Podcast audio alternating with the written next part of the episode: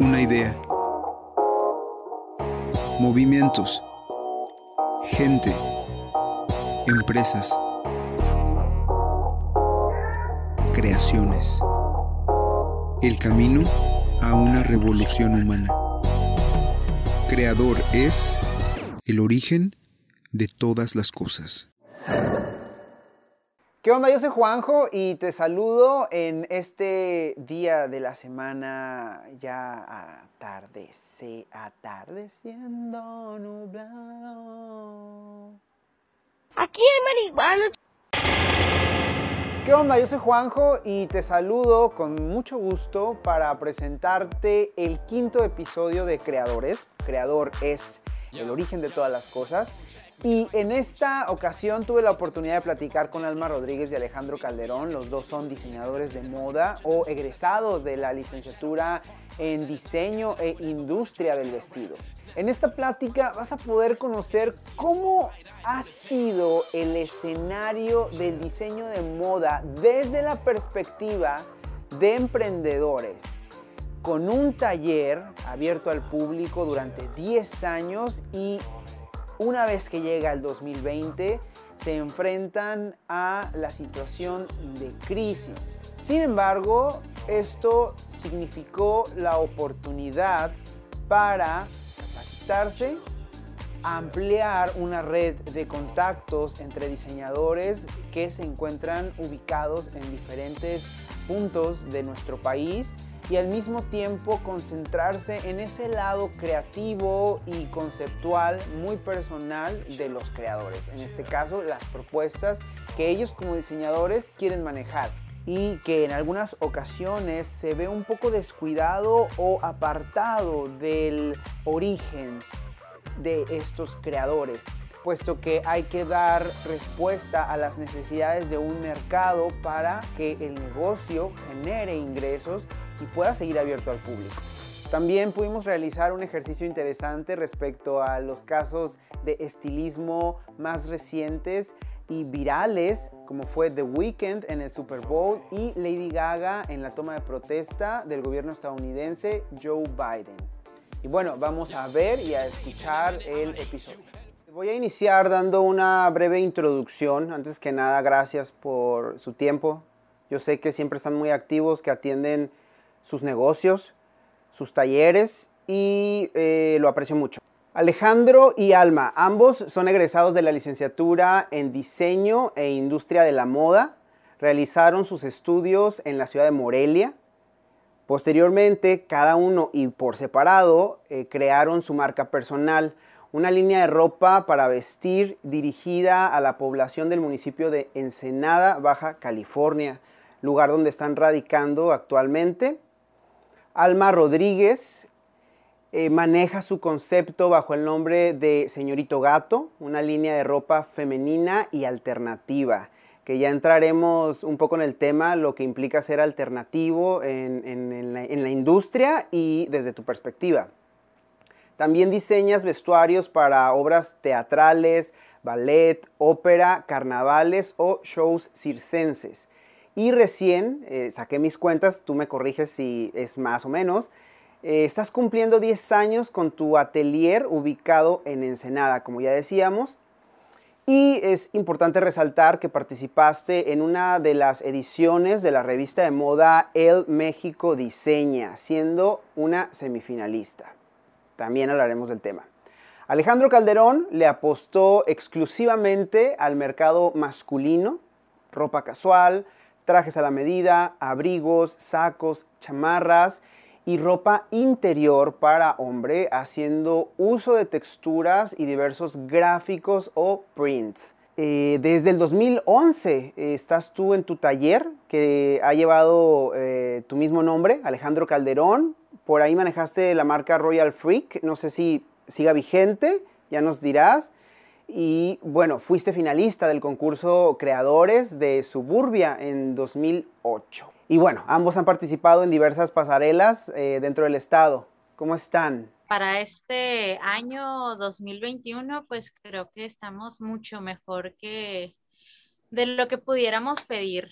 Ya, ya este, entra mi chaburruqués y digo primero la salud el trabajo y la familia y ay, con eso yo ya estoy muy bien. Estás satisfecha, o sea que como que no tienes tantas exigencias a la vida, de momento más que las necesidades primordiales. El tema, de, del, el tema del chaborruco, de repente llega un momento en el que yo le decía también a compañeros del trabajo, siento que hasta yo estoy entrando en esa etapa porque pues tengo 35 años y aún así de repente la gente me ve como alguien de 30 o, o, yo me, me, inclino por una imagen más jovial, ¿no? En cómo me visto, cómo, qué, qué es lo que hago, el no tener hijos y que no pienso tenerlos, entonces como que todo eso de repente te empieza a encasillar en el concepto del chaborruco, ¿no? Pero ya le agregaría lo que tú estás diciendo, o sea, salud, que la familia esté bien, ¿no? Del chaborruco, pues ya me, me hago la idea. No? me peleo con la idea, ya la asimilo, ya me estoy haciendo la idea de que casi 40, entonces ya soy casi chaborruco. Pero no me molesta. Pero bueno, es, es igual, al final de cuentas es una etiqueta, ¿no? Y, podemos hacerlas a un lado y mira, es, es, es, toda una ilusión el tiempo. Chicos, chicas, voy a eh, preguntarles lo siguiente como ya decía Alma un poco, eh, para hacer, salir del 2020, entrar al 2021, o sea, el estar bien ya es bastante. Y para México sigue siendo el 2021 el año de la pandemia. O sea, todavía no podemos decir que estamos viviendo algo o una situación post-pandémica. Hay una situación grave y delicada en cuestión del sistema de vacunación. Y desde su perspectiva, o sea, como para decir, ah, estamos más para allá que para acá, o estamos más cerca de la salida, pues todavía no podemos pensar eh, en ese escenario. Y desde su visión como emprendedores, actualmente, ¿en qué situación se encuentra el diseño de moda dentro de nuestro país? Y si quieren más específicos, en Baja California. O sea, considerando todo esto que ha venido sucediendo, que seguimos en pandemia, ¿cómo está el diseño actualmente?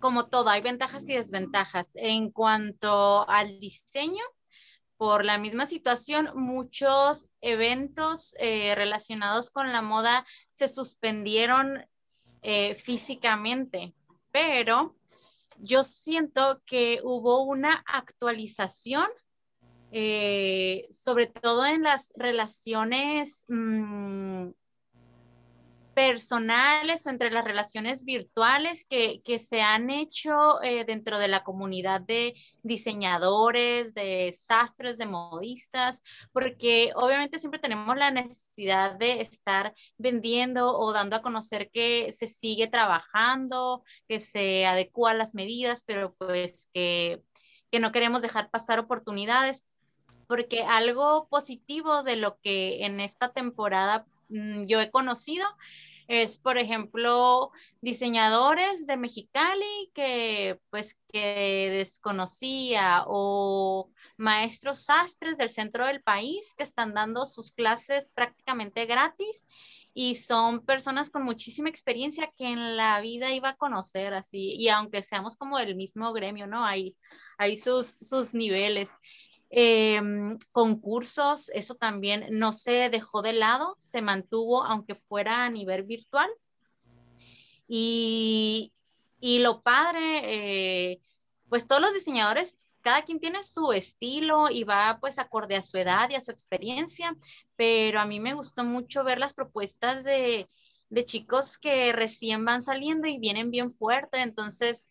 Eh, hay, mucho, mucha competencia que por estar tal vez ensimismada en, no sé, en mi taller, en los pedidos, en la generación que yo conozco, no había volteado a ver como que todo este talento que, viene detrás y bueno, y también... Em, me exige a mí eh, seguirme preparando. Yo, de hecho, le, comentaba eh, a mis a mis amistades y a mi familia, que el que en esta ocasión haya habido esta recesión laboral también te empuja para voltear a ver qué más puedes hacer, cómo te puedes preparar, cómo no, no quedarte pues como en el miedo sin hacer nada o queriéndote esperar, que en un principio eso me pasó, fue como, wow, situación incierta. De hecho, yo estaba, me acaba de inscribir a un concurso de Mexicano Universal, que es lo que, lo que antes era nuestra belleza, y dije, ay, wow, los certámenes no, no, como que no había volteado a ver ese mercado y me interesó. Y todo esto salió por, pues, por los mismos medios virtuales. Yo desconocía a las personas que organizan, a los demás diseñadores, pero se me hizo muy, muy padre como no perderme esa experiencia. Y yo estoy hablando de marzo del año pasado, o sea, todavía no, no nos habían metido a la cuarentena. Entonces, eh, pasa todo esto y, pues hacer caso. O sea, yo sí cerré un tiempo el taller, eh, se suspendió la, actividad, el evento, obviamente, se recorrió como hasta mediados del año y fue todo virtual. Entonces, eh, son estas nuevas modalidades eh, que, de las que me tuve que adaptar y aparte aproveché para capacitarme más en un área que yo como diseñadora no le prestaba tanta atención como que lo, lo delegaba o lo hacía como orgánicamente yo pudiera, que es esta cuestión de administración, de finanzas, eh, todos los recursos que hay para, para un negocio y decidí estudiar una maestría. Entonces, era un paso como que no me, no me animaba a dar por por la carga de trabajo, como que no quería aventarme al compromiso. Entonces, este, el año pasado se dio y es lo que, lo que hago actualmente. Entonces, creo que en mi situación eh, hay varios, varios diseñadores, ya sea que se estén animando a ellos a compartir su conocimiento o seguirse capacitando. ¿Consideras que el diseño se encuentra en un momento de capacitación, en un momento de incubación y al mismo tiempo, y gracias a la tecnología, generó como esta red que te acercó a los proyectos eh, de formación académica y de actualización, ¿no? Que tal vez hubiera sido o no lo hubieras volteado a ver si la vida hubiera tenido ese curso normal. Alejandro, tú, ¿qué, que has vivido, ¿cómo ves este escenario?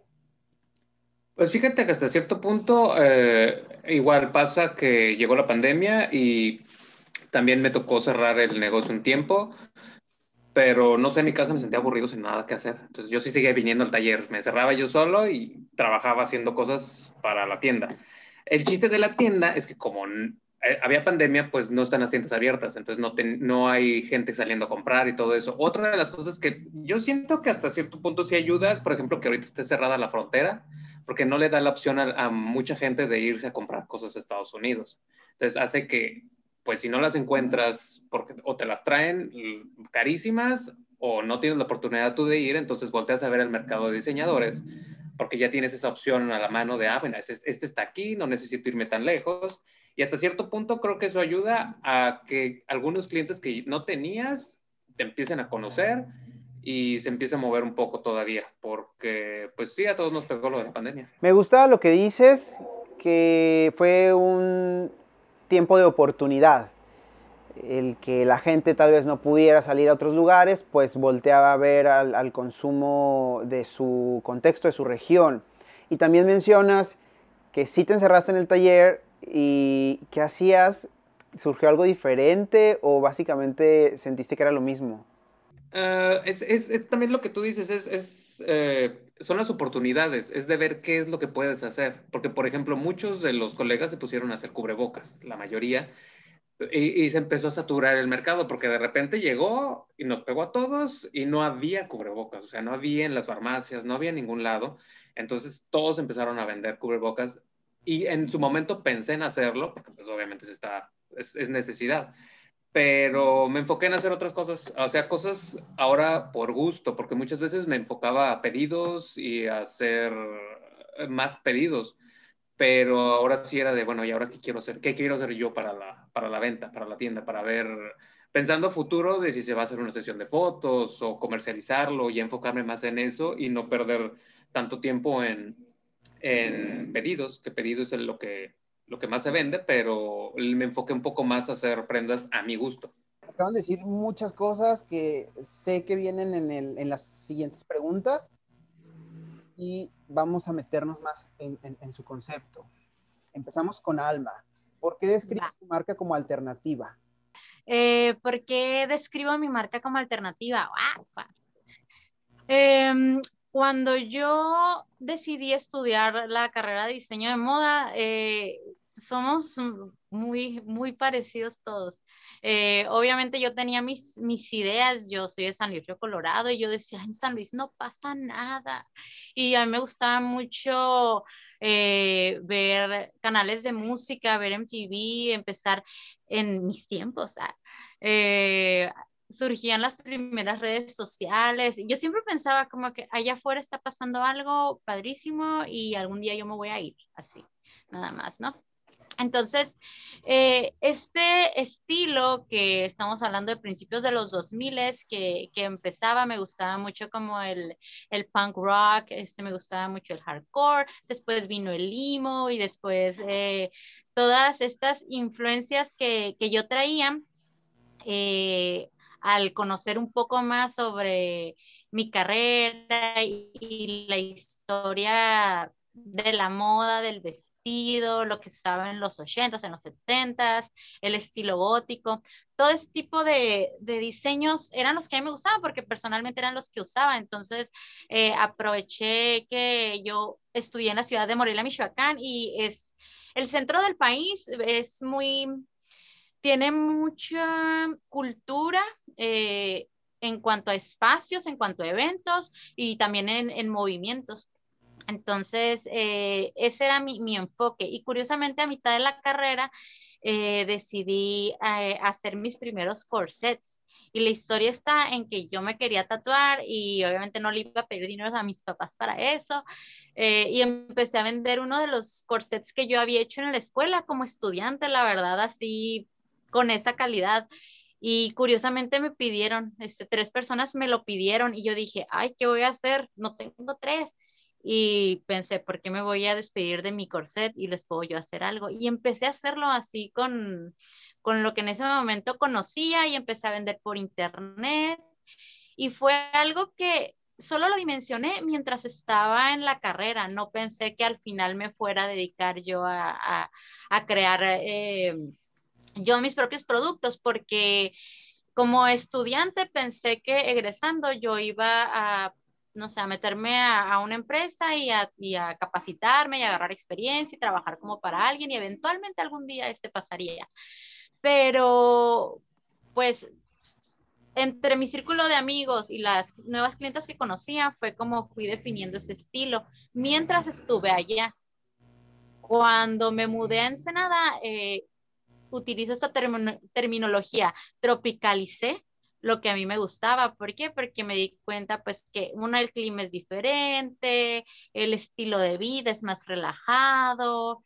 Eh, claro que existe esta escena, bueno, más en Tijuana, en Tijuana sí, pero en Ensenada no, en Ensenada es súper relax. Entonces, eh, modifiqué esto que me gustaba hacer con los materiales que encontré aquí. Aquí encontré muchos algodones estampados, muchas florecitas y y eso fue lo que vi que se me empezó a vender. Esa es otra, que ya, ya pensando aquí más, este, lo que a mí me gusta era más eh, lo que fuera negocio.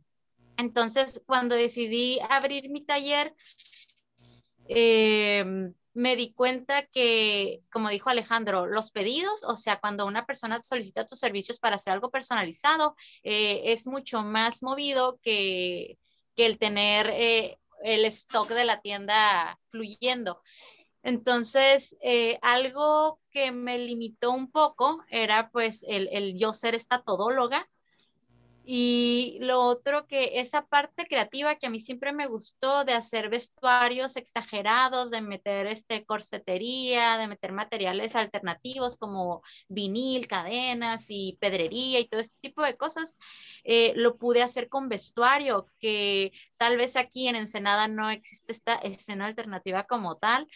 Eh, o sí hay, pero no, no en la dimensión de la, en la que yo conocía allá en Morelia. Pero lo que sí tienen es muchos eventos, este, carnavales, tienen este, cigüeñas, me encanta ese, muchas presentaciones este, musicales en, en las escuelas y algunas aquí del municipio. Y en esa parte la gente sí es muy aventada a, atreverse a usar algo exagerado, incluso pues por eso pagan. Y quise quedarme con esas dos, con, con esos dos mercados, el, el, vestuario, porque es algo que como diseñadora disfruto muchísimo y el servicio personalizado de hacer vestidos de gala, porque fue algo que fui desarrollando con el tiempo. Y me gusta y es lo mejor pagado aquí la importancia entonces de tener esta otra línea de producción, ¿no? Tienes tu concepto, eso que te apasiona y tal vez que descubres que es parte de ti, pero si el mercado o el contexto te pide algo diferente, pues entonces vas a otra línea, ¿no? Para poder satisfacer esas necesidades y al mismo tiempo, pues que tu negocio siga, eh, pues, manteniéndose, ¿no? Que ese es el ideal. Eh, ¿Cómo fue, eh, Alejandro, contigo la creación de tu marca. ¿Nos puedes hablar de tu concepto y por qué decidiste apostarle al segmento varonil?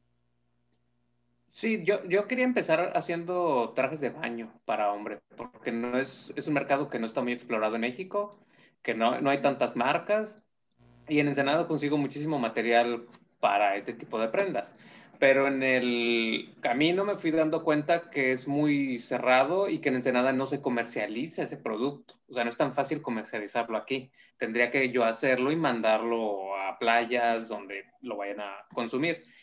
Y empecé haciendo cosas, empecé haciendo ropa para pasarelas. O sea, mi marca yo quería que fuera calzones, calzones o trajes de baño. Eso era lo que yo quería y me, me enfocaba a eso. Pero en ese lapso eh, empecé a ir, a ir a pasarelas que había en Tijuana, algunas pasarelas en Ensenada, en bares, en Tijuana en, alguna, en algunos lugares, y empecé a crear colecciones para eso. Entonces la colección la tenía pues yo guardada en mi casa.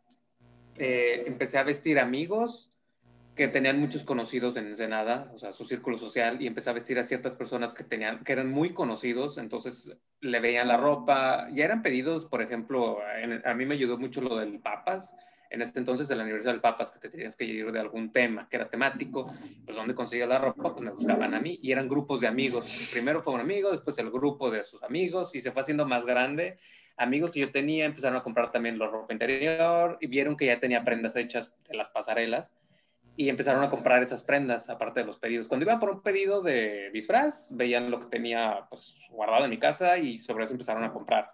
Fue como me fui haciendo de clientes, como para ya poner una, una tienda como tal.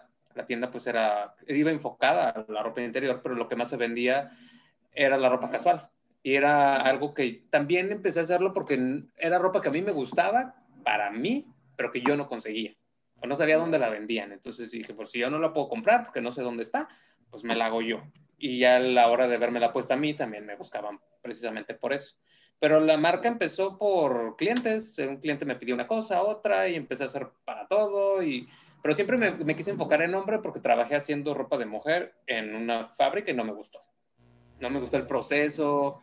Eh, y también trabajar sobre pedido para mujeres. El, el cuerpo de mujer es muy, muy complicado para que, y eh, por ejemplo, algunas mujeres clientas influye mucho el estado anímico de la clienta cuando viene a comprar algo. Muchas veces no es cómo se le ve a la prenda, sino cómo se siente y si la prenda le ayuda o ella ya trae otras ondas. No me quise meter en esos problemas. Yo me empecé a hacer ropa para mí, entonces sabía más o menos las formas. Entonces por eso me, me, me especialicé en ropa de hombre, precisamente por eso es obvio que el, bueno, vamos a imaginarnos que el diseño de modas es un ente, es una persona, un ser humano, no le vamos a poner género ni inclinación sexual, pero eh, este ente está parado en un escenario que obviamente ha cambiado en los últimos 10 años. La última década eh, o la década pasada ustedes tal vez estaban entrando a la universidad, saliendo, decidiendo qué hacer. Y desde su nicho, ¿cómo ha sido esta evolución? Pero siendo muy específicos, ok, hace 10 años esto es lo que funcionaba en el diseño y ahora ya no. ¿Qué sería eso que antes funcionaba y que hoy no? Antes funcionaba eh, voltear a ver eh, los diseñadores europeos, eh, tratar de imitar ese estilo, Em, antes funcionaba, siento, siento que mucho, dicen, tener al diseñador como una figura mm, muy, eh, muy posicionada, muy experimentada. Siento que, no volteaban a, ver a, diseñadores mm, nacionales emergentes Ahorita creo que hay mucha, mm, como mucho orgullo nacional dentro del diseño mexicano, diseño original. Eh, diseñadores que se están dando a conocer por medio de redes, o sea que si en Instagram tal vez tiene, no sé, poco tiempo el diseñador, pero te gusta el trabajo, empiezas a seguirlo y el, y el diseñador empieza a tomar renombre sin necesidad de, tener un mecenas o de que le hayan invertido mucho, no sé, tiempo a, su marca. Ahorita eh, lo que el público demanda es algo muy original, muy original y, al alcance. También tiene que ver mucho la rapidez. Eso eh, es algo que he estado pensando en, este tiempo, porque así como te decía que aquí en Ensenada yo no encontré tal vez el nicho que tenía ya, eh, vuelvo a retomar la idea con la que yo empecé. Yo empecé eh, moviéndome digitalmente y con una tienda. Entonces, esa tienda, como hace 10 años, por ejemplo, a la gente le, le gustaba ver que te, que tenías una página, ver tu tienda en línea como si fuera una galería y bien curiosos me mandaban un mensaje de quiero este, ¿dónde te deposito? O como que no había esta confianza en meter tu tarjeta y que te fuera a llegar y la rapidez y etc. A diferencia de ahorita, y creo que eso también está muy impulsado con, con esta situación en la que estamos. Eh, y es algo que quisiera yo volver a, a integrar de una tienda en línea porque ya no, no hay esta limitación eh, en la cuestión regional.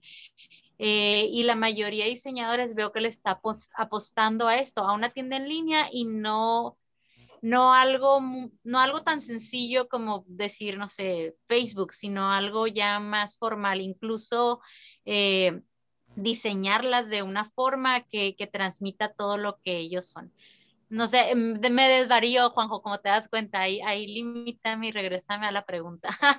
Ah, para nada, de eso va, me parece que tus aportaciones son muy interesantes, eh, de eso va como, eh, como el orgullo, cómo resaltas el orgullo nacional que invita al consumo y a la fortaleza eh, de la economía de un país y también cómo la tecnología ahora es algo importantísimo para el futuro de los negocios, ¿no? Entonces sí, sí está es muy claro y es muy interesante cómo, cómo planteas el escenario en estos 10 años. Alejandro, tú.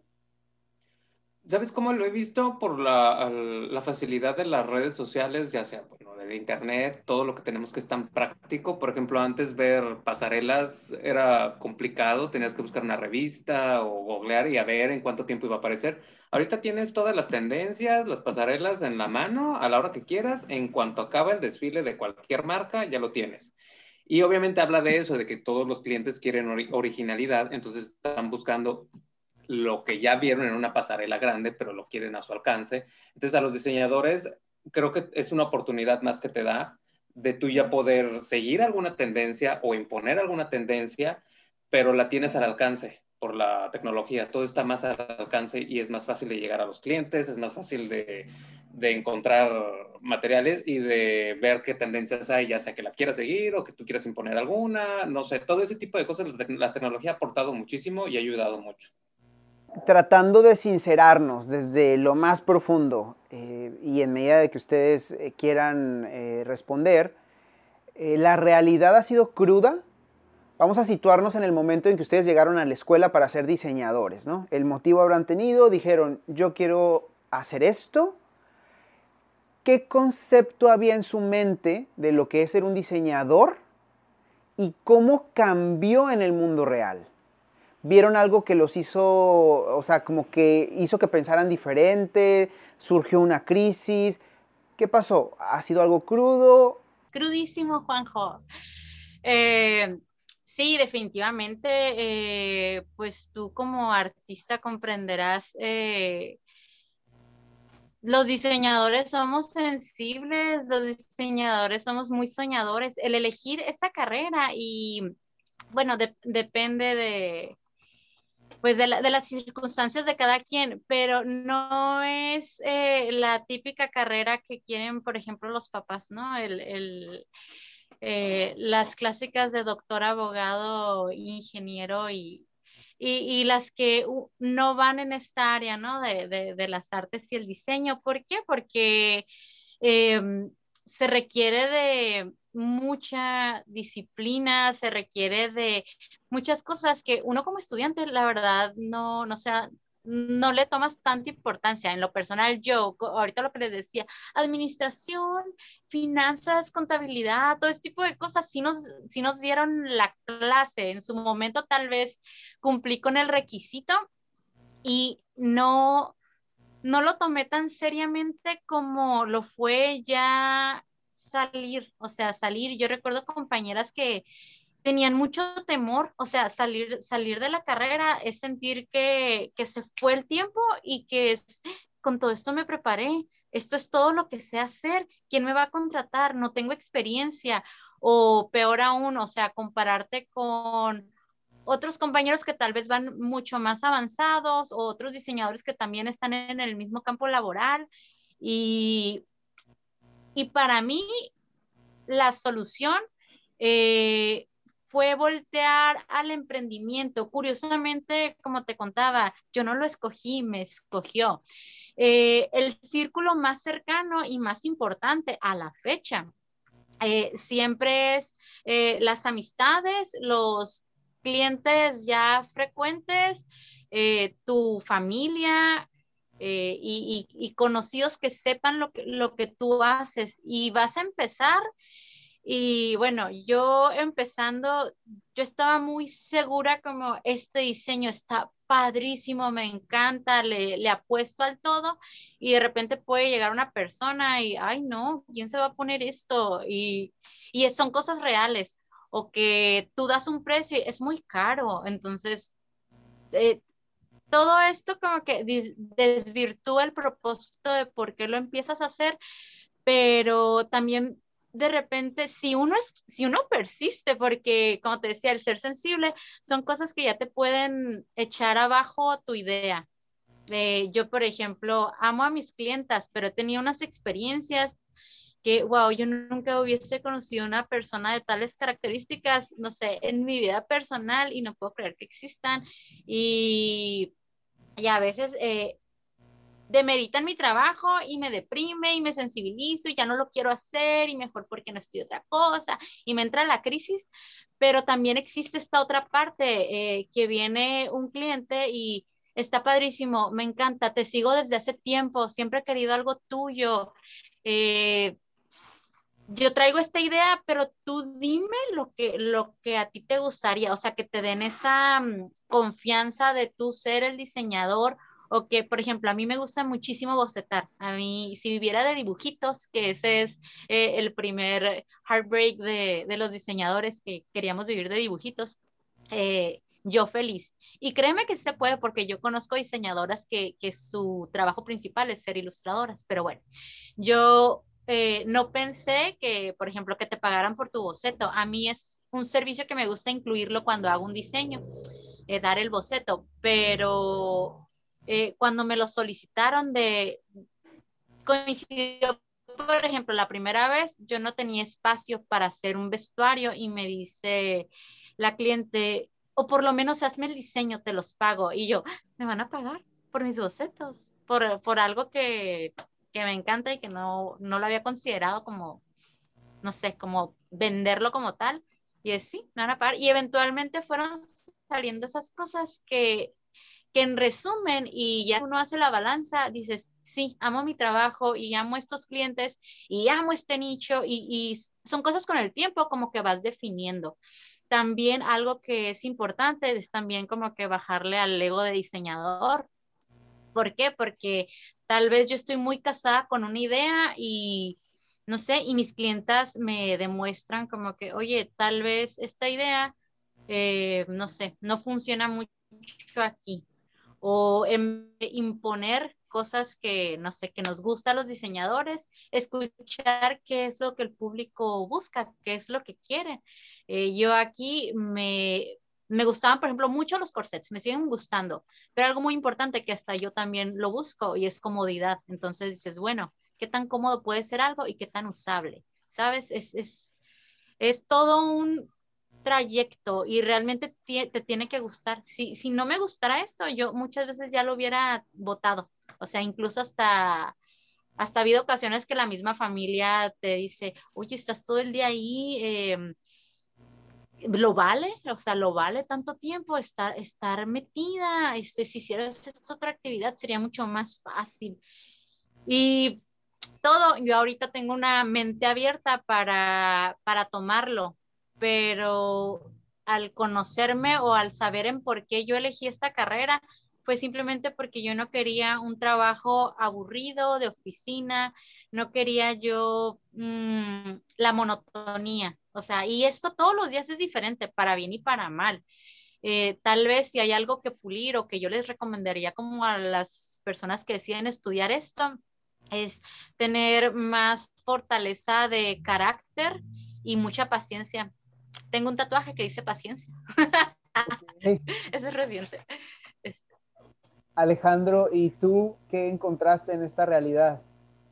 Pues sí, sí es muy cruda, ¿eh? porque la escuela te prepara, bueno, no sé si todas las escuelas son igual, pero en la que estábamos, te preparaba te pintaba un escenario muy bonito en el que tú ibas a tener una marca lujosísima, muy padre, carísima, conocidísima, pero no te decían cómo lo ibas a conseguir. Entonces, y, los procesos, por ejemplo, cuando nos dieron las clases de, administración, de contabilidad, todo eso iba enfocado a una empresa muy grande, pero nunca te decían que para una empresa muy grande, pues necesitas una inversión muy grande y por eso nunca te preparan, nunca va ni va enfocada, ni te preparan para tú tener un, un negocio propio pequeño. Nunca te preparan para eso, te preparan para que vayas o te metas a trabajar en una empresa grande, que la busques no sé dónde, o que tú pongas una así gigante.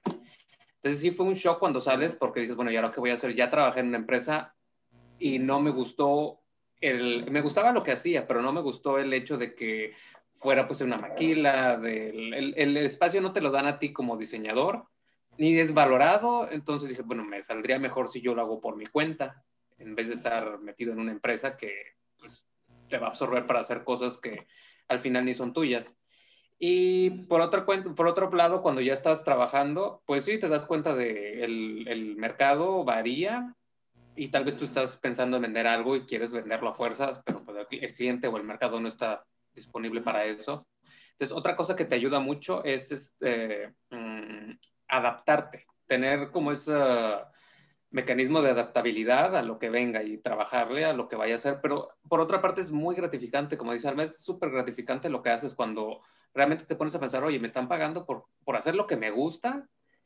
Es, eso no tiene precio. Y la otra cosa que yo digo es que, bueno, para mí el, el, el tiempo que yo estoy en la tienda no lo veo como un trabajo, en el taller, tienda, no lo veo como un trabajo de, ah, este, es mucho trabajo lo que hago, porque como me gusta, para mí es muy gratificante, pero sí este, salir de la escuela, eh, sí, sí es duro cuando te das cuenta de cómo está la cosa, el mercado, que tú tienes que invertir y que nadie te prepara ni te dice exactamente qué es lo que ocupas hacer, que lo tienes que ir viendo al día al día, ir aprendiendo de cómo y, subsistir en este mercado requiere de adaptabilidad de que te adaptes a todo y que estés, trucha de viendo qué funciona, qué no funciona y ponte a trabajar en lo que sí funciona. Logro ver en, en, los dos, en lo que están comentando, que la pasión, utilizaría el concepto de pasión, es eso que los mantiene ahí, ¿no?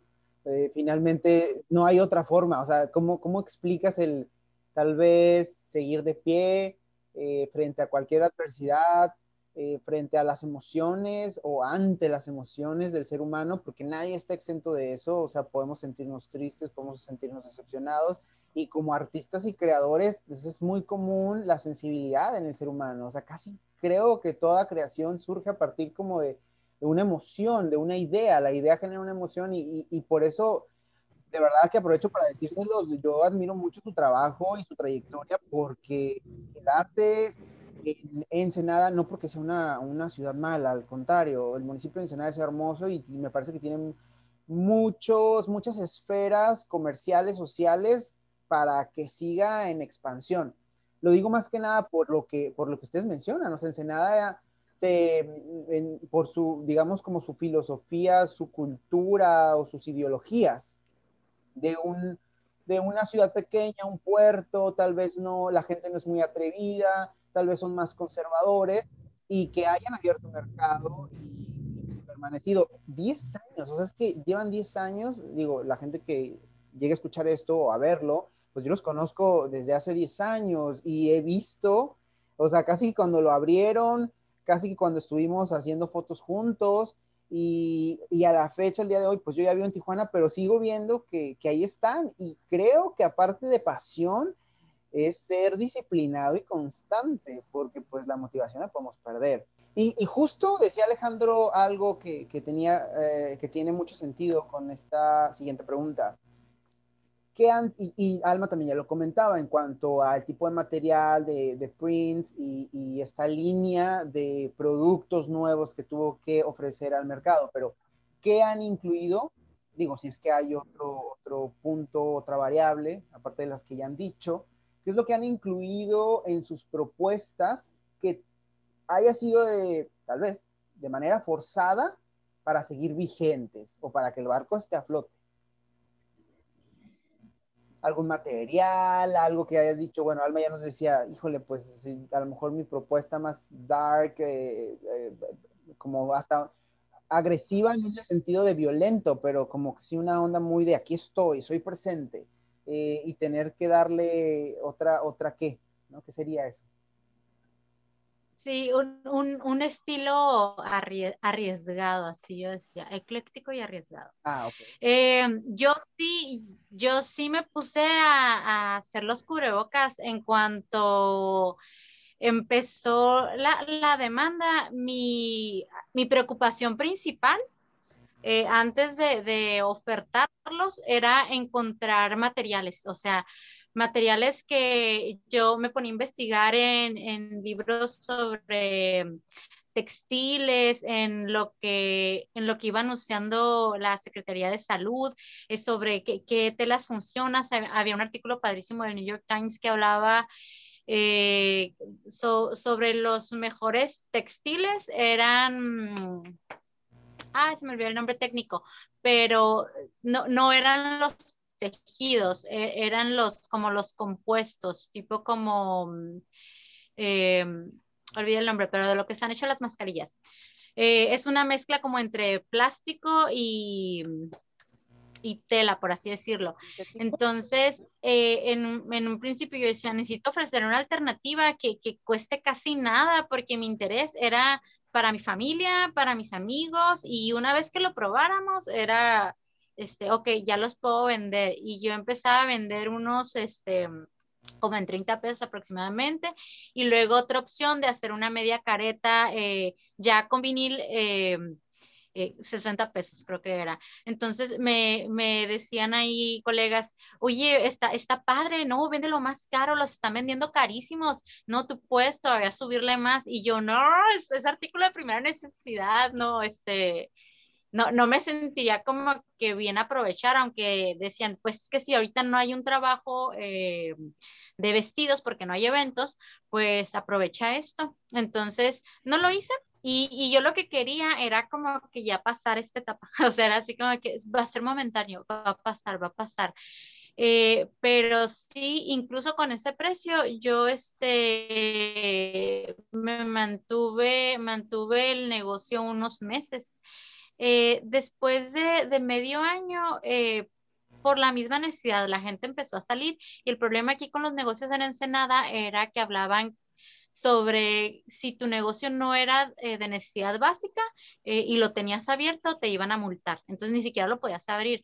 Por eso ahí el apoyo en las redes, que siempre ha sido mi alternativa favorita. Bueno, en, resumidas cuentas, surgió algo muy curioso en, en, este, en esta temporada que a mitad del año, cuando la gente empezó a perder el miedo eh, y sabiendo que podían reunirse en poquita cantidad, volvieron a surgir estas bodas petit o micro weddings, o sea que no se suspende porque las novias que somos bien, bueno, yo solo, solo planeo, todavía no soy novia, pero eh, muy, muy específicas, muy bright todas querían esta fecha 2020. Había muchas fechas muy bonitas 2020, 10, 10, 2020, 6, 6, 2020. Entonces, no, no, no declinaron en tener su boda, pero la hicieron pequeñita. Entonces, debajito del agua, volvían otra vez a surgir los pedidos, ¿no? Eh, de hacer un vestido, pero ahora juego con el cubreboca.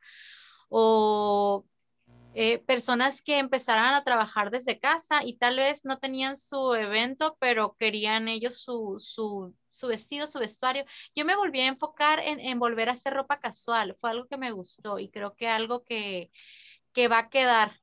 También en personalizar objetos y coserles todo tipo de plásticos, como viseras y con el plástico, eh, chamarras eh, más sintéticas, algo que pudieras quitarte rápido solamente para salir a la, a la tienda, tipo como, eh, como impermeables. Alejandra, tú comentabas que tuviste que incluir, tal vez de manera forzada, en tu propuesta para seguir vigente o no, tanto vigente, pero tal vez eh, obtener más ingresos, recursos para... Eh, Ganancia.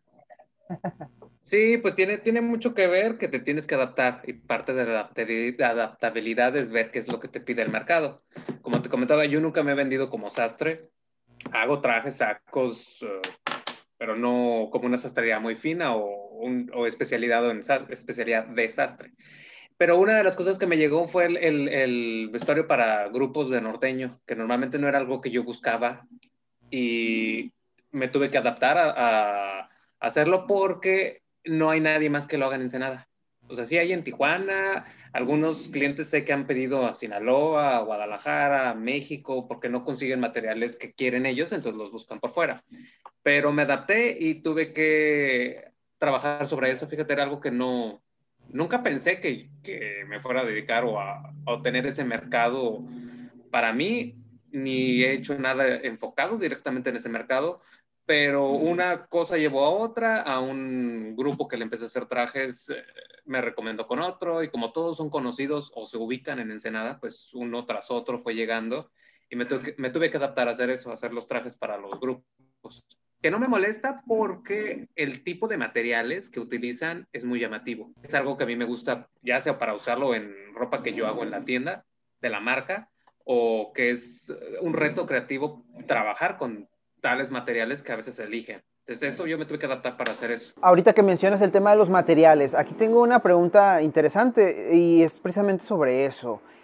Em, o bien proveedores. Estando en frontera, ¿Qué significa? O sea, delimita o limita su propuesta creativa o cómo es el contexto de los materiales. No te la delimita. Yo creo que vivir en el interior te delimita el uso del material, porque estuvimos en Morelia y veías las tiendas que había de materiales y las que te traían telas finas, muy bonitas importadas, estaban carísimas. Entonces, sí te limita más vivir en el interior y tener sus materiales que aquí. En la frontera te ayuda muchísimo tener Estados Unidos, eh, Los Ángeles, que son maquilas muy grandes y te dan las opciones, no solo de la maquila de prendas, sino tienen maquilas de, de textil. Ahí es donde crean algunos textiles, entonces tienes la oportunidad de comprarlas más cerca entonces yo creo que al contrario de delimitar, eh, aporta más y te abre el horizonte a conseguir todo tipo de materiales más cerca y no tan caro como en el interior de México. Tenemos una ventaja, tenemos una ventaja eh, padrísima, ese sí es un highlight. Incluso cuando estábamos estudiando, eh, yo me daba la vuelta en Senada para llenarme de materiales y llevármelos para allá. Eh, la ventaja que tenemos es que aquí em, hay, eh, bueno, varias tiendas, de hecho dos muy grandes, que se surten de materiales eh, de Los Ángeles. Entonces, por esa parte cubrimos el área, digamos, como em, textiles, por ejemplo, el más caro que yo he visto aquí fue una tela de 3.800 el metro. Eh, y estamos hablando de un tul estúpidamente bordado. Entonces, ellos obviamente sacando sus costos y de tienda y demás, eso es a lo que la vendían. Y en Morelia recuerdo que fuimos a una tienda igual muy exclusiva y estamos hablando de, un tul con lentejuela eh, muy bonito, pero eran como 6 mil pesos el metro, o sea, era así locamente exorbitante por eso puedo entender por qué al añadir, digamos, como que eso a tu trabajo eleva muchísimo el costo. Eh, pero aparte de tener estos materiales que vienen de Estados Unidos, también tenemos estas cadenas que vienen del centro del país eh, y que tienen estas otras opciones, tal vez más económicas, pero en accesorios, eh, mucha variedad. Entonces, aquí, curiosamente, eh, está, creciendo, siempre tiene demanda eh, las tiendas de materiales y luego existe ya muy alternativamente las retacerías y las retacerías lo que traen ellos son propuestas de diferentes materiales. La única desventaja es que es limitado, que solamente es un, pedazo. Y aún así es muy curioso y gratificante buscar un material muy peculiar y que tengas una prenda muy única porque, no sé, no existe el rollo y no puedes encargar más de eso. Eh, también las tiendas nos ofrecen muchos productos, pues, traídos de, pues, de China. Entonces, tenemos como que para todo mercado. Si quieres, si quieres materiales del centro del país, si quieres materiales exportados, si quieres materiales americanos, están en Ensenada. Se da por entendido que hay que ser creativos para esto y más considerando el tema de los materiales. Pero en realidad, ¿qué significa ser creativo en, el diseño de modas desde su experiencia? Creativo dentro del diseño de moda. Eh, es, un adjetivo que, que ya va implícito, o bueno, la mayoría de las personas lo usan eh, para describir a, un diseñador, para describir a, un artista, eres muy creativo. Ah, por ejemplo, a mí desde niña que me gusta mucho dibujar, es, ay, qué, qué chiquita, qué creativa, este, qué curiosa. Eh, etc. Ahora yo sé que es eh, no solamente el tener esa habilidad, sino tener la capacidad de crear, de crear algo que, que no existe. Yo muchas veces eh, no le daba mucho el valor a lo que yo sabía hacer. Y esto pasa cuando, por ejemplo, cuando vas empezando, que no posteas muy bien tu producto y, dicen, a ver, si te tomó tanto tiempo, si es un diseño original, le puedes dar el, valor que tiene, o sea, como que no limitarse en esa parte. Eh, porque Frida Kahlo tiene una frase, ella, eh, em, ella habla de cómo un lienzo donde no hay nada, eh, de repente, ¿no? Este, tienes esa capacidad de crear algo, algo muy personal. Y para mí los diseñadores es, tenemos esta habilidad de, no sé, de un objeto bidimensional hacerlo tridimensional. Entonces, una mezcla de, de, muchas habilidades. Tienes que tener esta lógica eh, muy básica de arquitectura, de patronaje, de anatomía, de colores, eh, también eh, involucrar la psicología, cómo es mi cliente. Yo pienso mucho en mis clientes, es algo que, como estudiante no tomaba en cuenta y ahora es así 50 y 50. Yo mm, me gusta saber eh, cómo es mi cliente, qué busca, qué quiere, dónde lo va a usar incluso cosas que ni siquiera piensan, eh, yo les digo, eh, vas a llevar un tacón de, aguja, yo te recomiendo esta plataforma porque tu evento es en jardín y que no arrastre, que esté arriba, o sea, cositas que vas desarrollando. Eh, al final creo que el ver materializado lo que estaba en tu mente, porque muchos llegan con, con la idea de, me gusta esta foto, o sea, como que quiero esto, y tú dices, mira, aunque sepa cómo hacerlo, ni siquiera lo voy a replicar igual. O sea, hay muchos factores. En primera, la ética. Segundo, eh, los materiales, el cuerpo de la persona. eh, el tiempo, el tiempo es así súper determinante. Tú ya te conoces y dices, claro, te lo tengo antes de esa fecha, o te lo piden y sabes que imposible, no.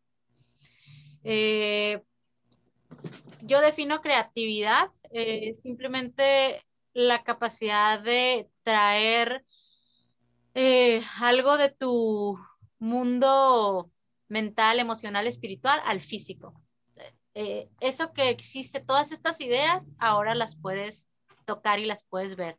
Entonces, hasta ahí para no, no enrollarme más. Tú, Alejandro, ¿cómo, cómo describes ser creativo para el diseñador? Es ver, ver también las necesidades que hay y ver qué es seguir tendencias también tiene mucho que ver porque sobre eso ves qué es lo que se puede vender, qué no. Y a mí, para mí, una de las partes más creativas de mi trabajo es el material. O sea, yo, yo trabajo sobre la tela que consigo, porque muchas veces tú, en la escuela nos enseñaban que, bueno, tienes que hacer tu boceto muy bonito, con tal tela que tú quieres, pero ¿y dónde consigues esta tela? Entonces te tienes que adaptar a lo que hay. Y para mí es más fácil trabajar sobre el material que encuentre que me guste, que me llame la atención. Sobre eso veo qué voy a hacer. Sobre la tela, veo qué es, qué patrón se me ocurre, qué está en tendencia. Creo que tiene que ver, para mí, mi proceso creativo tiene que ver con el material. Yo empiezo desde ahí. Aunque sí, sí, sí tengo ideas de cosas que quiero hacer, pero como que las pongo en espera hasta encontrar el material. Porque si me caso con una idea de, ah, quiero tal tela y no la consigo, me va a frustrar. Entonces, para mí es más fácil. Y para mí he visto que ese proceso creativo ha sido más fácil trabajándolo sobre material. Ok, entonces una cosa es el pedido, ¿no? Ustedes ofrecen este entiendo o alcanzo a visualizar que el, mayor ingreso de su negocio, de su taller, está en, los, en, los, en las prendas sobre pedido. Pero también tenemos esta otra parte de la propuesta. Entonces, ya nos dicen, eh, un primer paso podría ser, eh, Alejandro, que yo inicio a, partir de los materiales que encuentre, ¿no? Y, ahorita vamos con Alma, entonces, ¿cómo podemos terminar de describir en términos muy generales el proceso creativo de cada uno? Eh, ok, ejemplo, ¿no? O sea, hoy me voy a ir a un campo o hoy me voy a poner una peda porque necesito estar ebrio, es un ejemplo, ¿no? Para dibujar y ya después de que dibujo se me ocurre eh, buscar la tela y después de la tela ya me tengo que poner a recortar. O sea, ¿cómo es ese proceso? Creo que es, es varía mucho y en mi caso todo, todo puede ser creativo para mí. Una experiencia, un viaje, una película, fotos, todo, todo te puede inspirar. Entonces ya, depende de cada persona, pero para mí creo que empieza por el, el hecho de ver qué material consigo. Yo lo primero es ir a una tienda, ver qué hay, qué es lo que trajeron nuevo, qué me inspira como textura para trabajar y sobre eso ya es tener el material, pensar en qué prenda voy a hacer y sobre eso cortar, confeccionar, planchar, ponerlo en un maniquí, tomarle una foto y es listo para la venta. Este es como mi proceso. Pero en cuanto a creatividad como tal de seguir una tendencia, eso es, es, es ilimitado, es ver, es observar al mundo y ver qué es lo que te mueve en ese momento para empezar a trabajar.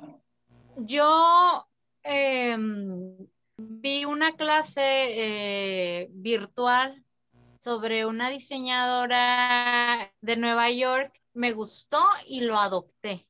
Cuando yo tengo esta mm, chispa o estas ganas, o sea, de salirme tal vez de lo que usualmente hago, que es un servicio personalizado, y digo, ahora se me antoja hacer esta prenda, se me antoja, me pasó últimamente con los pantalones, este, que, viene esta tendencia a que sean muy anchos, por ende a usar mucha tela y al usar tanta tela puedes hacer patrones muy, muy, este, muy diferente. Por ejemplo, algo así muy rápido, un pantalón falda largo, por así decirlo, ¿no? Este muy japonés, este. Eh, y digo, nadie me está pidiendo algo así, pero se me antoja, se me antoja ver materializado algo así para mí, por ejemplo, ¿no? Y después si me gusta, puedo hacer algo ya para comercializar. Pero el, el proceso era este. En primero, tiene que ver mucho el ánimo.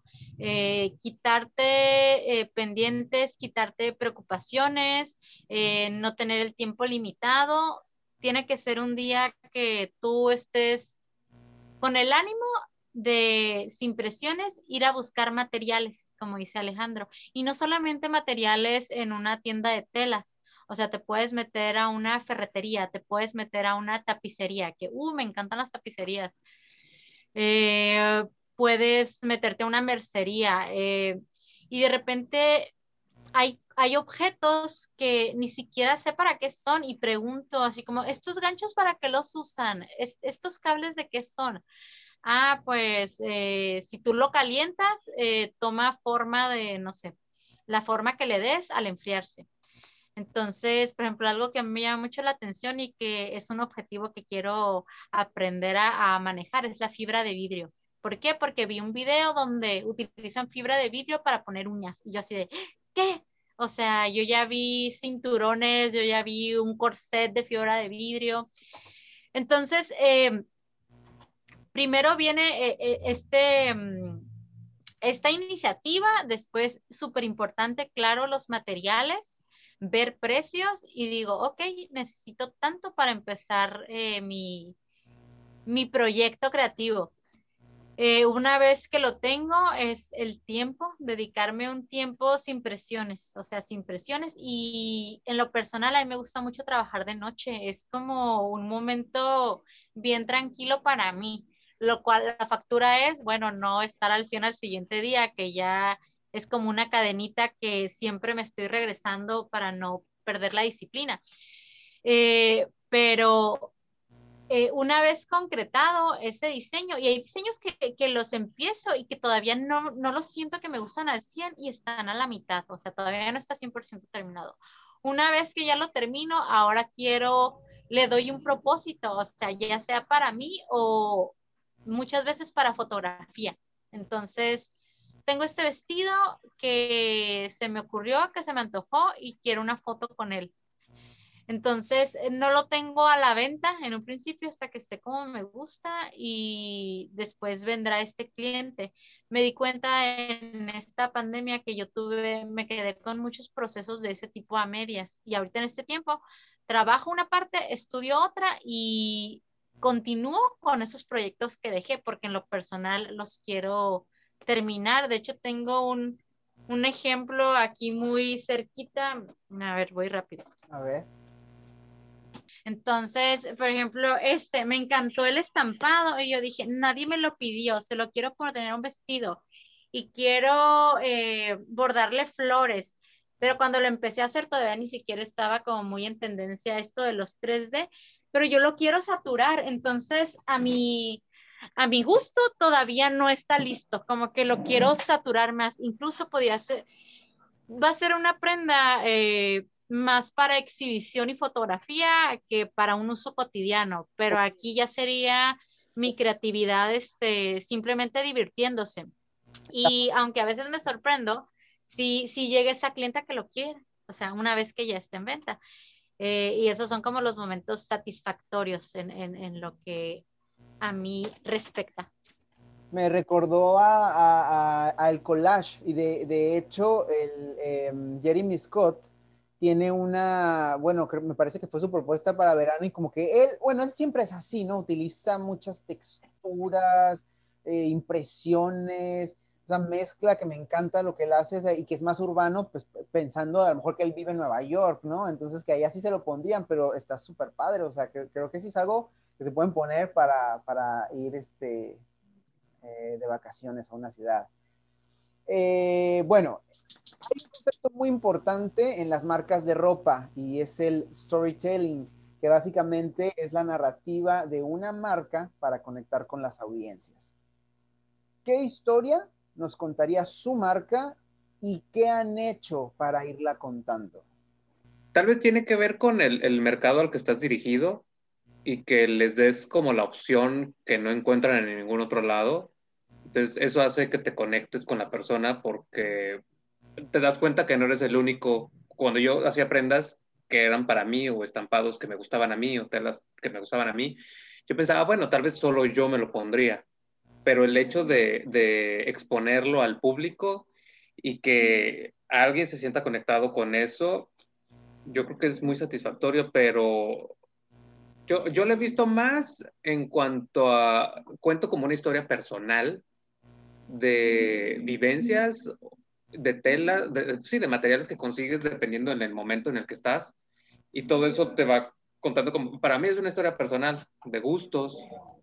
Depende en el momento en el, que, en el que estoy yo, creo que es lo que trato de proyectar. Si estoy muy feliz, pues no sé, creo que la colección le imprimes algo de eso a tu colección o a la prenda que estás haciendo, todo influye en los sentimientos y los procesos que vive cada persona en cada momento de su vida.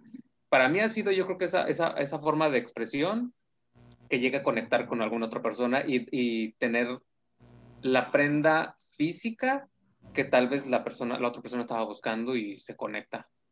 El storytelling de Señorito Gato. Ay, mi señorito gato.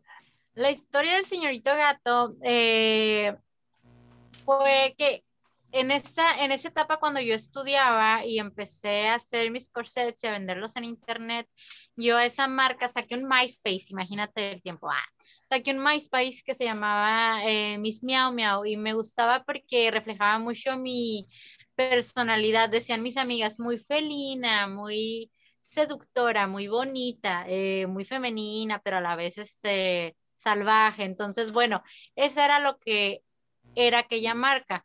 Cuando me mudé a Ensenada, dije, no quiero perder em, el estilo, sin embargo, sé que tengo que hacer las modificaciones para el mercado ensenadense.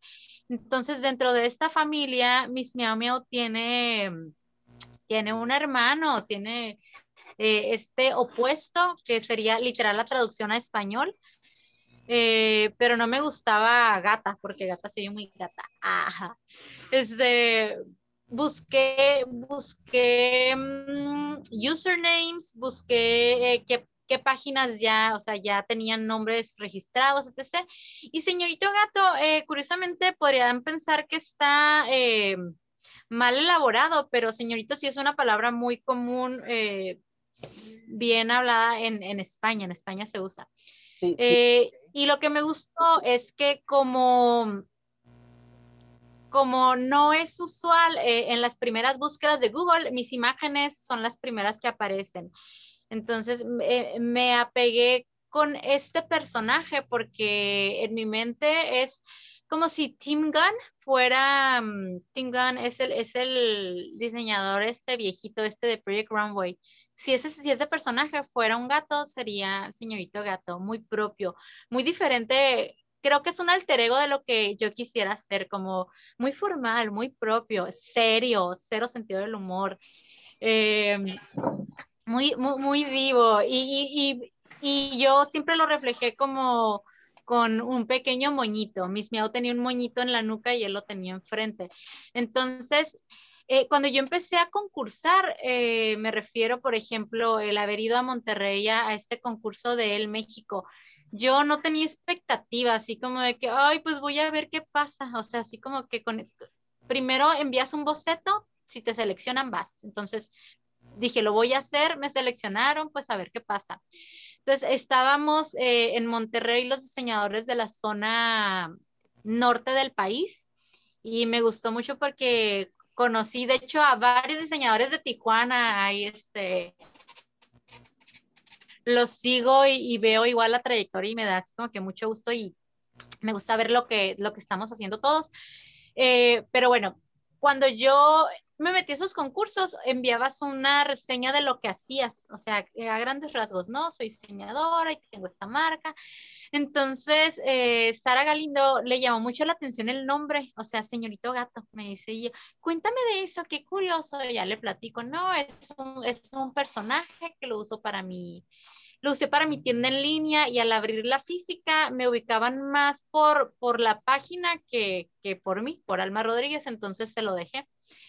Eh, después, con el tiempo, eh, coincidimos en otro evento donde Alejandro, bueno, ya les contará él su participación en Innova Moda eh, y vino otra vez Sara Galindo y ya nos acercamos a saludar. Y no se acuerda de mí, pero le dije, señorito gato, señorito gato, claro que sé quién eres, este, mucho gusto. Y dije, ay, qué curioso, no le, o sea, le, el nombre de una u otra forma les, les llama la atención simplemente por sonar diferente. Entonces, decidí conservarlo porque en lo personal me da alegría pensar imaginativo de la marca es como si él fuera el dueño y él trabaja y ver a un gatito detrás de una máquina de coser es como la cosa más tierna del mundo. Y dije, va, no, no, no pensaré en, digamos como en descartarlo, aunque yo me haya movido a otro nicho de mercado ya con mi nombre, que es Alma Rodríguez, eh, específicamente para el mercado de novias y para el mercado de vestidos. Y me quedé con Señorito Gato para conservarme en la línea de unos diseños eh, alternativos, de diseños divertidos, de diseños originales, de diseños llenos de estampado. Em, y, y, me gustaría seguir explorando esa parte, aunque al principio hablábamos de que ya a nuestra edad tal vez ya voy a entrar al señorismo y ya no tengo 20 eh, años y tengo esta curiosidad de hacer no sé, cositas muy kawaii o cositas, este, diseños muy tiernos, eh, es algo que, que en mi proyecto personal quiero conservar porque me da alegría. O sea, independientemente si, si no le pongo tanta atención como lo hago con el servicio personalizado. Eh, señorito gato, eh, yo lo mantengo porque es mantener todavía el motivo por qué me gusta diseñar, porque me gusta divertirme con la ropa, porque creo que si yo usara una expresión para describir qué es lo que me gusta a mí proyectar cuando usan mis diseños es voltearme a ver. O sea, de una u otra forma, créeme que te van a voltear a ver. O sea, de eso me encargo. Eh, y para esto me gusta jugar mucho con el estampado y con los colores. Tal vez eh, la etapa en la que yo diseñaba cuando estudiante mezclaba mucho el negro, o sea, todo con negro. A la fecha es de mis colores favoritos. La tendencia actual y que me parece que viene fuerte, y bueno, no porque lo diga yo, sino porque lo he visto en algunos medios, es lo informal, lo relajado o ya de plano lo fodongo. ¿Qué piensan al respecto? ¿Y cómo retoman esto de las tendencias que surgen cada año, ¿no? O sea, es como estas macro tendencias y tal vez sean estas cartas muy generales de colores, de texturas. Y también depende mucho como del cambio generacional, porque hace, digo, en los 50, por así decirlo, todo era súper formal, hasta incluso para estar en el hogar, ¿no? O sea, súper arregladas las mamás o esposas, unos vestidos como que les hacían mucho el cuerpo, como ¿no? Como ampones. Y ahora es esto de la fodonguez y, muchas de las propuestas vienen así, digo, pensando en marcas más contemporáneas y alternativas y eso, ¿no? Pero el pants, el, el short holgado, ahí está Billie Eilish, que me parece que es la representante número uno de, de, de esto de, mírenme, soy súper famosa, soy súper viral, tengo millones de vistas y no estoy enseñando ni un pedazo de piel, o sea, que estoy súper holgada, eso me encanta. Entonces, esta tendencia, ¿cómo la ven ustedes? y cómo conviven con este tipo de, mm, conceptos universales en la moda. Yo creo que más que fodongués, lo veo como la tendencia del oversize, que creo que, bueno, yo como marca a mí nunca me ha gustado, creo que siempre la marca, bueno, el estilismo, bueno, el estilo que a mí me gusta manejar es como más fit, esté como más al cuerpo, ceñido al cuerpo, pero habla de que es una tendencia, entonces hay algunas tendencias que se vuelven moda, puede que se vuelva moda dependiendo de si la gente la adopta y la empieza a utilizar, también si tiene las, las opciones de conseguir el material, las prendas, pero yo creo que es, es, no estoy peleado como tal, no es una tendencia que a mí me guste, pero la he empezado a implementar, porque quieras o no es darle la opción al cliente de si le gusta, tiene aquí ya la, la tiene lista para llevársela.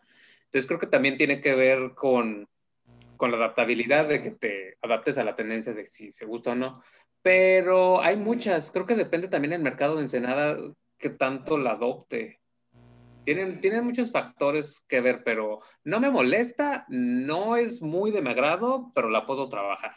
Que a fin de cuentas es un negocio de modo, de lo que tú quieras, eh, que es otra cosa que en la escuela no te enseñan, es que un negocio tiene que generar. Si no genera, pues ya no es negocio.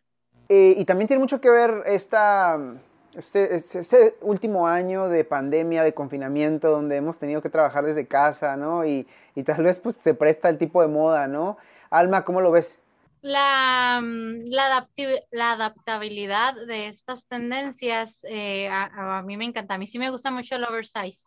Eh, y curiosamente me pasa al revés que mis clientes. Yo puedo poner como capa sobre capa y, este estilo muy, muy coreano, de repente lo, veo mucho en, esta, en la moda coreana, por ejemplo, la ganadora del Netflix eh, era una coreanita que proponía este, mucho el oversize y ganó porque se fue de los estándares de ceñir a la mujer, que quieran o no, visualmente siempre lo más estético tiene su, su lado muy positivo eh, en cuanto a proyección, pero el, irnos en contraste a las tendencias también, por una parte, es moderno. Siempre en todas las historias de los diseñadores, en historia de diseñadores, hablan de cómo ellos proponen ir en contra de la corriente de tendencia y es lo que los caracteriza. Ahorita, eh, incluso eh, al, mantenernos más en contacto virtualmente, eh, la mayoría nos preocupamos por lo que nos vemos de, del pecho hacia arriba así como existen filtros para poner, cambiar nuestro aspecto o poner avatars, también existen ese tipo de filtros en unas aplicaciones para cambiarte de ropa. O sea, imagínate, ya ni siquiera tienes que gastar en eso. Eh, era más para el mercado masculino, pero ahorita las mujeres en el sector femenil son las que más se atreven a llevar una playera XXL. A mí me encanta, déjame decirte eso. Y por lo mismo, yo ahorita tengo un proyecto eh, donde más que yo eh, ponerme a coser y a fabricar eh, prendas, quiero estampar, estampar básicos eh, donde pueda simplemente proponer algo en, la parte del diseño del estampado del logo, pero conservar lo que ahorita están demandando, que sí es comodidad. La tendencia es active wear. Está muy relacionado que un precio bajo va a tener una calidad baja y ahorita eh, creo que con la tecnología que hay en los textiles, sobre todo en el poliéster, tú puedes crear una muy buena prenda que no exceda un costo y ser cómoda y, este, y atender ese mercado. Es, de hecho, ahorita es un desafío que tenemos los diseñadores.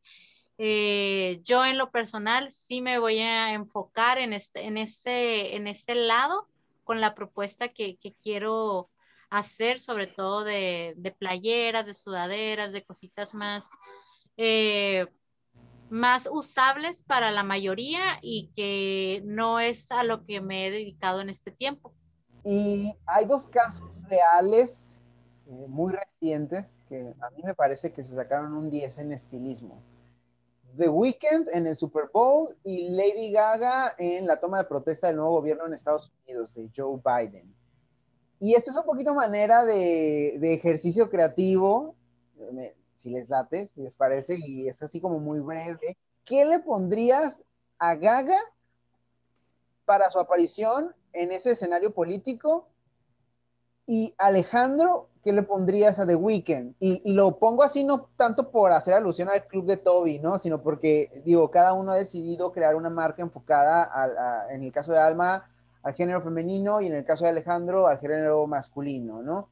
Y eh, si pueden aventarse un boceto así, o sea, tal cual lo que es un boceto, donde algo fugaz, nada, nada, nada complejo, donde o sea, yo estoy dispuesto a Lady Gaga y Alejandro, yo de Weekend esto. Y en lo que en lo que lo hacen, que platíquenme qué les pareció a ustedes, si les gustó o no. Fíjate que de Weekend me hubiera gustado, yo entiendo. Ah. Entiendo que trae su estilo ahorita. del saco rojo y ya lo ha utilizado para varias cosas. O sea, sí, te entiendo tu, tu historia que me cuentas, pero era un escenario muy importante y siento que se casó con el, el estilo, lo, lo, acepto, pero el color es en el que no. O sea, y también ya después vi a detalle la presentación y utilizo varios sacos rojos, no solo fue uno. Para mí solo fue uno porque lo vi de rojo todo el tiempo. Yo también. Pero no, traía varios en los que sí había unas pequeñas diferencias de que unos eran mate, otro tenía piedritas y el otro era como de lentejuela. Entonces fueron diferentes, pero a fin de cuentas lo vimos igual. Entonces yo creo que la versatilidad de... Y estamos tan acostumbrados a ver, por ejemplo, J-Lo o Madonna, que se fueron cambiando varias, que traían capas y se fueron cambiando varias veces. Él sí lo hizo, pero no se notó. Entonces eso es lo que a mí en lo personal me decepcionó porque era un evento tan grande que dije, bueno, pude utilizar un montón de cosas de estampados, de lo que tú quieras, y vi una chamarra que él traía después de su presentación, que estaba padrísima de piel con cortes, y esa chamarra te contaba la historia de lo que para él era el Super Bowl, de quien lo vistió, pero me decepcionó verle el, mismo traje, el mismo color, tres veces diferentes, que nadie notó que era diferente, pero eran tres trajes diferentes, tres sacos diferentes. Hubiera preferido Dije, bueno, ¿por qué no le cambian la chamarra o otro saco? Déjale lo de abajo igual, pero ponle tres diferentes, pero no iguales. Eso, a mí me decepcionó eso. Alma, ¿y tú qué, te pareció eh, el vestuario de Lady Gaga? Ah, es difícil toparlo porque en lo personal sí me gustó mucho. Era eh, de esta marca Schiaparelli. Eh, tomaron una referencia de un diseño original de, de la diseñadora y el diseñador que ahorita está manejando ahí la, que está diseñando para la marca, le propone hacer una versión moderna de, un saco y un vestido. Y entiendo totalmente, es, eh, es imaginar eh, un, un suceso histórico, o sea, de que tal vez tu vigencia como artista se pierde en los años y por ahí recuerdan algún video musical donde quedó algo emblemático, pero un suceso histórico de esta, de esta calidad em, es casi como si hicieran un logo de ti. Eh, usó los colores tradicionales americanos, este, aunque ella es italiana americana, y, y esa parte sí fue un tino claro que quiso dramático, o sea, si fuese, volteenme a ver y recuérdenme, pero de, digamos, como que de la cintura para arriba no le quiso mover. Hay algo que, estuvo muy característico y peculiarmente me gustó mucho, que fue este prendedor o un bordado que era una paloma y este, puede ser, puede tener dos significados, o sea, como si fuese una palomita mensajera o fuese un águila, o sea, era un pájaro, o sea, fuese una águila americana y pues muy patriota ella. Entonces, eh, al ver, yo no sé si les mandan como cierto protocolo, o sea, no que les limiten cómo se quieran ir vestidas, pero sí hay ciertas reglas. Por ejemplo, incluso J-Lo, que es súper encuerada, eh, tuvo que ir muy, este, muy cubierta hasta el cuello.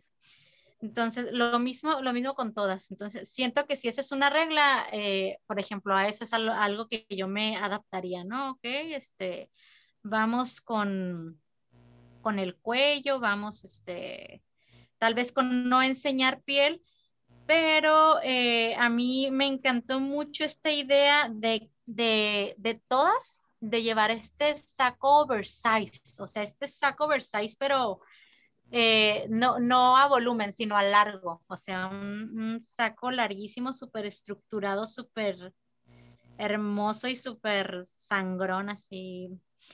Que J-Lo tenía esa idea, a ella le diseñó Chanel, el único problema fue que, bueno, como yo lo vi, fue que ella se enlentejueló toda, o sea, me sigue sorprendiendo eso que dijiste. Así, eh, continúen, yo ando, muy enfocada en mi boceto. Sí, sí, está bien. O sea, es verdad eso de, de, al parecer hay un protocolo, ¿no? Porque J-Lo, siempre, yo no lo había notado, pero ya que lo dices, me hace sentido. J-Lo siempre está enseñando piel, o sea, ella, ella es la latina eh, caliente, o sea, pero... Ah, lo que hay detrás de que fuera muy tapada es que sigue gobernando un conservadurismo bien cañón. Incluso siendo Estados Unidos, en un país tan abierto, diverso, o sea, te, ahí te da un mensaje inconsciente, ¿no? O para el inconsciente de... Tal vez es el evento y, que, por ejemplo, si te vas a cosas más... Eh, si te vas más, más, reveladora o enseñando eso, pues el público se te va encima porque tiene como una solemnidad el evento, entonces yo creo que por eso siguieron como ese protocolo de que realmente sea solemne y como de respeto, porque si no, pues el público se te va encima.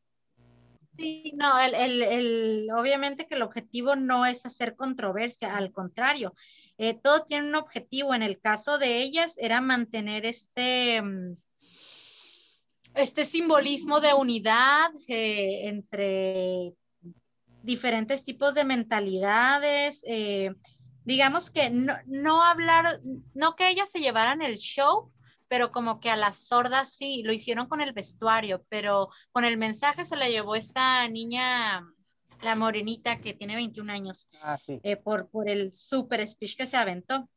Y, y, su carta con esta chica fue el color. Entonces, ¿qué, ¿qué, les queda a ellas? Si, claro que tienen un protocolo, sin embargo, tiene que ser muy emblemático. A mí me hubiera gustado, sí que Gaga fuera más Gaga. O sea, yo sé que no iba ella a, a opacar con un vestuario tan extravagante, pero sí me hubiera gustado que hubiese mm, conservado, por ejemplo, la parte de las, sombreras, eh, un brillo moderado. El brillo que traía, pues solamente era en el prendedor, pero sí podía todavía, o sea, si J-Lo se ella podía haberle metido un poquito más a la joyería.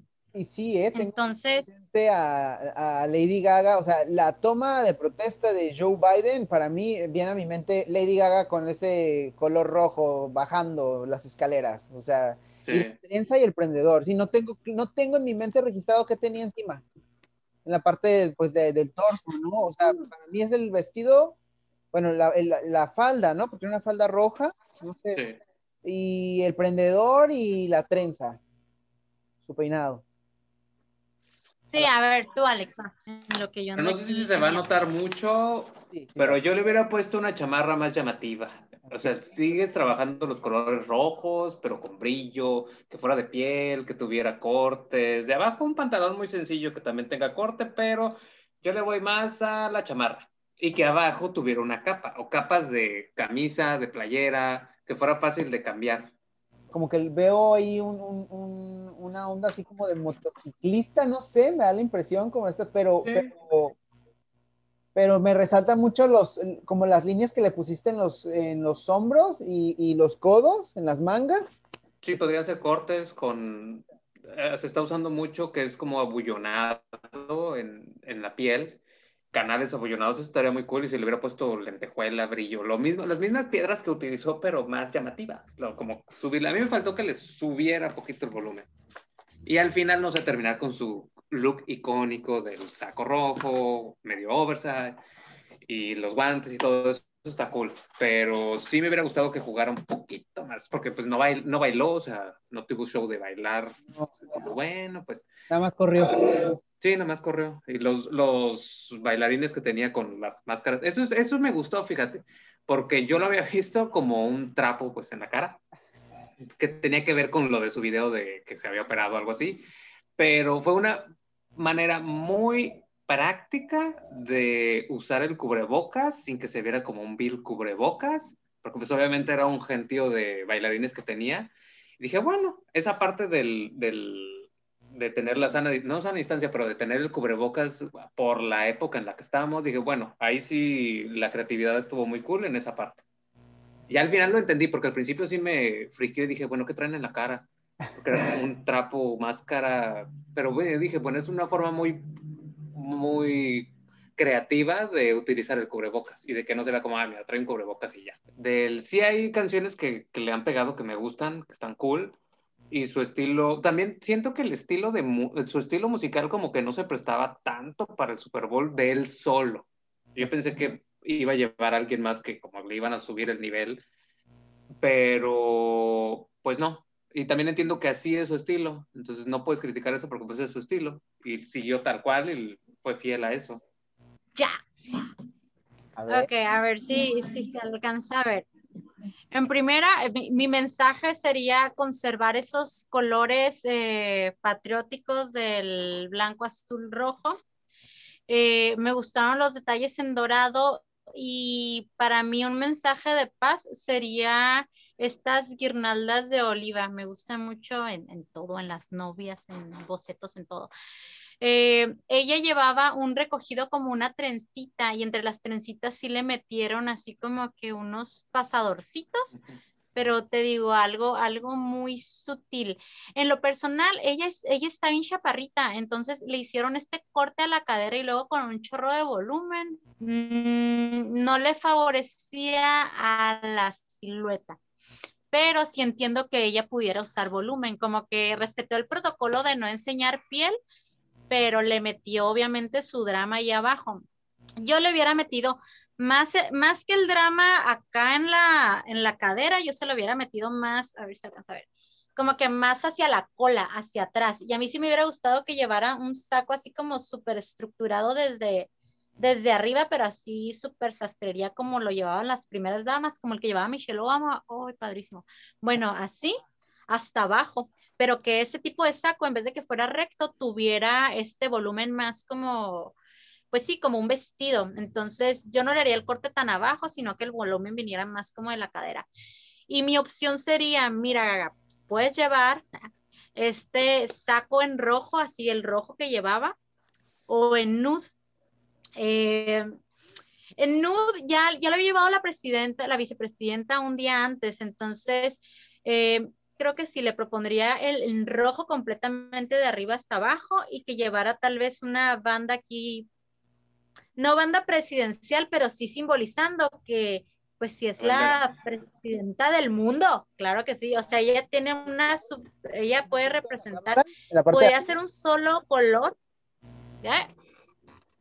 Puedes acercar para ver el detalle de la parte de arriba. Ahí está. Ah, ok. A ver, ah, a ver, no sé, no sé si se enfoca ahí muy bien. Ah, es que me voy a tratar de, que no se me caiga el cuaderno. Espérenme. Ok, a ver si se enfoca un poquito. O sea, mi idea era hacer como que este saco súper bonito, estructurado, súper sastre, pero digamos que de aquí para abajo ya es un vestido, pero sigue siendo una sola pieza. Sí me hubiera gustado eh, que tuviera estas guirnaldas como accesorio de color así dorado o por lo menos en, algo metálico eh, y que tuviera estos detalles de metálico. Eh, entonces es como este ángel de la independencia, pues, o sea, más mitológica, o sea, no tan seria, tal vez como, como ella llevó el recogido, la señora. Entonces, yo sí pensaría como que su cabello muy natural, este, algo sobrio debajo, pero la pieza icónica es este traje que va desde arriba, o sea, este saco que va desde arriba hasta todo este volumen hacia atrás, no, no hacia los lados. Ahí está, ya tienen, ya tienen eh, una creación próxima. Lo Me mandan la foto. Ya sé, gana, te hubieras llevado esta banda tú de Reina del Mundo. Ay, no, a mí me encantó, me conmoví un montón. sí, estuvo, estuvo digo, pasó a la historia, ¿no? Como bien dices. Chicos, muchas gracias. Les agradezco su tiempo. Eh, pues yo creo que con esto concluimos. Eh, les mando un abrazo. Estoy seguro mm. que lo que compartieron eh, va a hacer eco en alguna persona y pues seguimos en el camino, en el camino andamos, en el camino nos encontramos. Yo les mando un abrazo digital. Igualmente. Buena vibra, éxito y aquí. Igual. Muchas gracias a ti. Muchas gracias. Gracias, Juanjo. Gracias, Alex. Igual mi, mi admiración para ambos Aquí sale la, Rita al fondo, ahí mi, mi asistenta personal. y también espero saber mucho de, tus proyectos. Me, me, aventé unos podcasts, yo te sigo, ahí tengo mi playera una vez que coincidimos en un concierto. Este, que me gané una playera. Em, y espero pues seguir trabajando juntos. A mí, yo te lo expresé, mis fotos favoritas, así son, son las que tú hacías. Sentía que había mucha, mucha libertad y muchas ideas creativas eh, fusionándose en un proyecto. Todavía recuerdo el vestido rojo, o sea, muero por verlo. Fue, fue, una etapa, yo creo que de transición, pero es algo que está aquí todavía y que, y que estoy retomando. Fue uno de mis propósitos de este año y traigo la cámara pegada a mí para que no se me olvide. Así que seguro este, podremos, sabrán de mí en ese aspecto también. Ya les estaré tocando la puerta cuando tengan Perfecto. nos vemos. Bye bye. Nos vemos. Gracias. Chao.